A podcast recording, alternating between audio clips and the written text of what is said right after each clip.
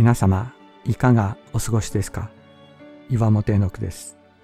今日も366日元気が出る聖書の言葉から聖書のメッセージをお届けします。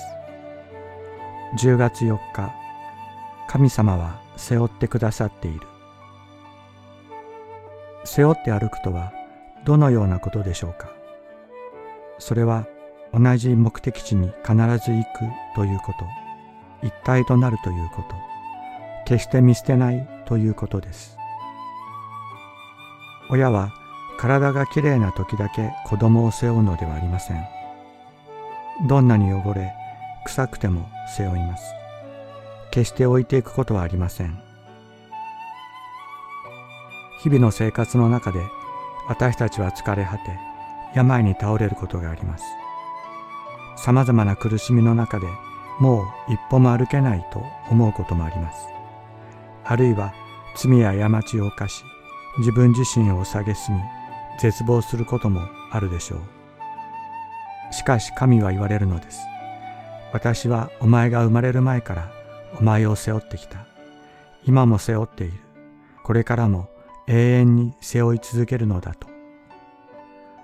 疲れや苦しみにあえぐ私たち不満や苛立ちで自らを失い罪に汚れたこんなものでさえ神は背負い見捨てることはない。